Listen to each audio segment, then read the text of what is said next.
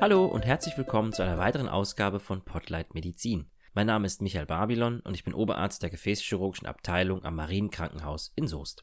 Das Jahr ist randvoll mit Gesundheitstagen, um auf spezielle medizinische Themen oder Erkrankungen aufmerksam zu machen. Wir suchen uns passend hierzu ein Thema aus und beleuchten es näher. Am 8. Dezember ist Tag der Erstimpfung. Das Thema Impfen hat in den letzten zwei Jahren wieder ausgiebig Anlass für Diskussionen gegeben. Zudem wurden Unmengen an Halbwahrheiten und Verallgemeinerungen verbreitet. Gefährlich ist Halbwissen auch immer dann, wenn man nur Teilbereiche betrachtet und der Überblick über das gesamte Thema fehlt. Auch wenn das Thema vielleicht zu den Ohren raushängt, wollen wir heute besprechen, was den 8. Dezember so besonders macht und welche verschiedenen Impfmethoden es eigentlich gibt. Ich habe des Öfteren ablehnende Haltungen oder Ängste gegenüber einer mRNA-Impfung gehört. Allerdings auch häufig ohne genaue Kenntnisse, wie das eigentlich genau funktioniert und worin der Unterschied zu anderen Impfstoffen besteht. Zudem möchte man sich in der allgemeinen Diskussion nicht die Blöße einer Wissenslücke geben und traut sich nicht genauer nachzufragen. Genau darin besteht eine Gefahr. Aber zunächst zum 8. Dezember. An diesem Dezembertag im Jahr 2020 wurde weltweit die erste Impfung gegen SARS-CoV-2 verabreicht. Und zwar an eine 90-jährige Dame in England. Rückblickend ist es schon Wahnsinn, wie viel Zeit seitdem vergangen ist und was seitdem alles passiert ist. Übrigens, die Dame heißt Margaret Keenan, hat die Impfung mit dem mRNA-Impfstoff von BioNTech Pfizer sehr gut vertragen und ist mittlerweile auch geboostert. Aber wie genau funktioniert eine Impfung überhaupt und warum impft man? Dazu müssen wir uns kurz über das Immunsystem, also das körpereigene Krankheitserreger-Abwehrsystem, unterhalten. Das Immunsystem ist sehr komplex und besteht quasi aus mehreren Verteidigungslinien. Grob unterscheidet man das Immunsystem in zwei Teile: das angeborene Immunsystem und das erworbene Immunsystem. Der angeborene Teil des Immunsystems ist eher unspezifisch und bildet die erste Verteidigungslinie. Hierzu zählen auch Haut und Schleimhäute. Die Haut oder die Schleimhäute kommen meist als erstes mit einem Krankheitserreger in Kontakt und ihre Aufgabe ist es, diese erst gar nicht in den Körper zu lassen. So werden schon mal eine Menge Bösewichter an der Tür gleich wieder abgewiesen. Hierzu bildet der Körper durch die Haut nicht nur eine Barriere, nein, er hat auch ein paar Tricks auf Lager. Die Schleimhäute des Atmungstraktes zum Beispiel können Sekrete bilden und die Keime aktiv wieder nach draußen befördern. Im Magen zum Beispiel herrscht ein so saures Milieu durch die Magensäure, dass eine Vielzahl an Keimen aktiv abgetötet wird. Mogeln sich doch mal ein paar Keime durch, kommt die nächste Linie zum Tragen. Zum unspezifischen angeborenen Immunsystem gehört eine Vielzahl an Zellen, die unseren Körper schützen. Dazu gehören Zellen, die Alarm schlagen, wenn sie einen Keim entdecken und weitere Abwehrzellen anlocken, und auch Fresszellen, die sich alles einverleiben, was nicht dorthin gehört und nicht nied- und nagelfest ist. Eine Aktivierung des angeborenen Immunsystems zieht auch meist eine Aktivierung des erworbenen spezifischen Immunsystems nach sich. Dieses entwickelt sich im Laufe des Lebens und lernt quasi mit. Die eben angesprochenen Fresszellen zerteilen den Krankheitserreger in ihrem Inneren in Häppchen und präsentieren Teile davon auf ihrer Zelloberfläche. Quasi wie eine Art Trophäe. Durch die präsentierten Trophäen lernt das spezifische Immunsystem und kann gezielt gegen den Erreger vorgehen. Zum spezifischen erworbenen Immunsystem zählen unter anderem auch die T- und B-Zellen. T-Zellen sind in der Lage, aktiv Krankheitserreger zu zerstören, helfen aber auch anderen Zellen, zum Beispiel den B-Zellen. Die B-Zellen produzieren Antikörper. All das können T- und B-Zellen zunächst nicht allein. Sie müssen, wie gesagt, durch das angeborene Immunsystem erst angeregt und ermuntert werden.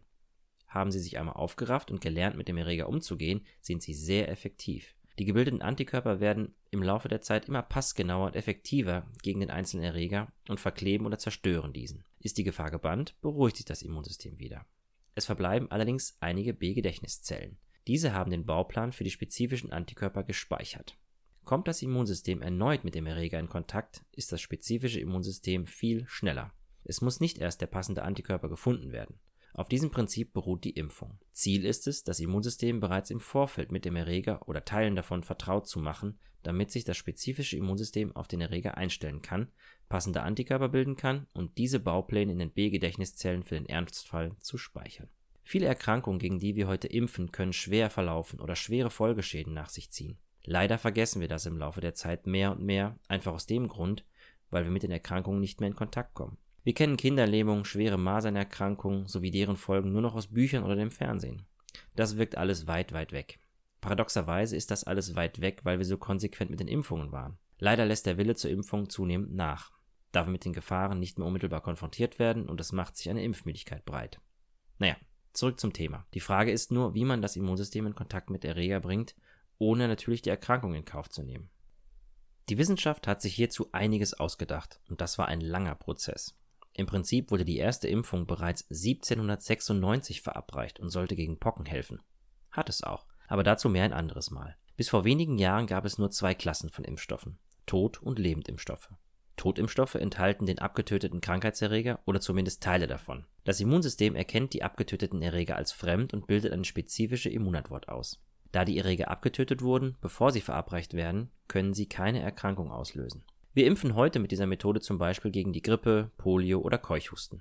Bei den Lebendimpfstoffen wurde der Erreger abgeschwächt, dass er keine oder nur eine sehr milde Erkrankung auslösen kann. Stichwort Impfmasern. Wir impfen in Deutschland mit einem Lebendimpfstoff gegen zum Beispiel Masern, Mumps und Röteln. Diese beiden Prinzipien sind schon älter, funktionieren aber immer noch gut. Inzwischen gibt es bereits weiterentwickelte Impfstoffe. Allen voran die Vektorimpfstoffe. Vektorimpfstoffe sind wie die mRNA-Impfstoffe genbasiert. Am Beispiel von SARS-CoV-2 lässt sich das gut erklären.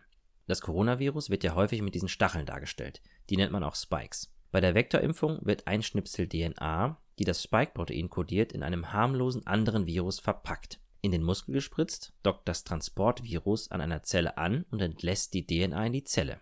Im Zellkern wird dann die DNA in mRNA umgeschrieben. In der Zelle wird dann die mRNA abgelesen und daraus die Spike-Proteine hergestellt. Diese wandern an die Zelloberfläche und das Immunsystem erkennt die Proteine als fremd. Das spezifische Immunsystem rückt auf den Plan und eine Immunantwort wird aufgebaut. Im Falle von SARS-CoV-2 basieren der Impfstoff von AstraZeneca und Johnson Johnson auf dem Vektorprinzip. Aber das gibt es schon länger. Es gibt bereits bevektorbasierte Impfstoffe gegen Ebola oder Denguefieber. Bei den neu entwickelten mRNA-Impfstoffen spart man sich einfach den Schritt des Umschreibens von DNA in mRNA. Man verpackt die mRNA, die für das Spike-Protein kodiert, in eine Fetthülle und spritzt diese in den Muskel. Die Fetthülle dockt an die Zelle an, entlässt die mRNA in die Zelle und diese beginnt umgehend mit der Produktion des Spike-Proteins. Die mRNA wird in beiden Fällen nicht in das Erbgut der Zelle eingebaut. Nach ein paar Produktionszyklen wird die mRNA einfach abgebaut und verschwindet restlos. Insgesamt sind alle in Deutschland zugelassenen Impfstoffe sehr sicher. Es gibt Stellen, die Medikamente und Impfstoffe vor der Zulassung genau prüfen und Stellen, die diese auch nachher noch weiter kontrollieren. In Deutschland überwacht das Paul-Ehrlich-Institut alle zugelassenen Medikamente und Impfstoffe. Eine Zulassung der Impfstoffe erteilt die EMA, die Europäische Arzneimittelagentur. Zusätzlich gibt es in Deutschland noch die STIKO, die Ständige Impfkommission des Robert Koch Instituts. Die STIKO ist unabhängig, besteht aus 18 ehrenamtlich tätigen Expertinnen und Experten und bewertet jede Impfung auf Basis der aktuellen Studienlage. Vielleicht erinnert ihr euch noch, dass es da manchmal Reibereien zwischen den Politikern und der STIKO gab, weil es mal nicht schnell genug ging oder eine entsprechende Empfehlung der STIKO gar nicht ausgesprochen wurde. Abschließend kann ich euch sagen, Impfen ist wichtig und richtig. Aber genauso wichtig ist es, zu verstehen, warum man impft und wo man sich die entsprechenden Informationen einholen kann. Es grassiert ein haarsträubender Mumpitz, vor allem in den sozialen Netzwerken. Aber hierzu noch zwei Tipps. Wollt ihr mehr über empfohlene Impfung erfahren? Dann lest euch die Artikel auf der Internetseite der STIKO durch. Folgt den Empfehlungen der STIKO und ihr seid auf der sicheren, seriösen Seite. Habt ihr Fragen zur Impfreaktion oder Sicherheit der Impfstoffe? Dann besucht die Internetseite des Paul-Ehrlich-Instituts. Na klar, erfordert es manchmal Mühe, sich durch die Artikel zu wühlen und manches vielleicht auch zweimal nachzulesen. Aber es lohnt sich. Es geht schließlich um unsere Gesundheit und vor allem die unserer Kinder. Und die sollte es allemal wert sein, oder? Und falls immer noch Fragen offen sein sollten, sprecht mit der Ärztin oder dem Arzt eures Vertrauens, denn auch dafür sind wir da. Gesundheitsaufklärung ist unser Job. So, das war es wieder mit der heutigen Episode. Ich hoffe, es hat euch gefallen und ihr konntet etwas mitnehmen. Wenn ja, empfehlt uns gerne weiter an Freunde und Verwandte.